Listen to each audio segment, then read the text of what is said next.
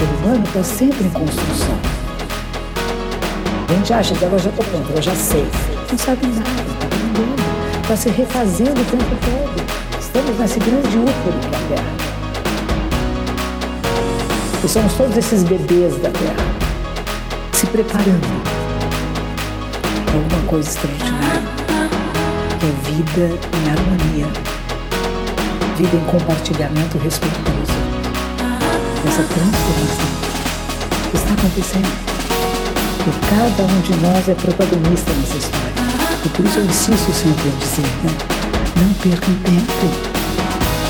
É hora de dar a virada, a virada interna, a virada do seu coração, de acolher as pessoas como elas são, porque elas não são sempre do mesmo jeito. E aí aos poucos você vai criando causas e condições de elevá-las para níveis sólidos de consciência.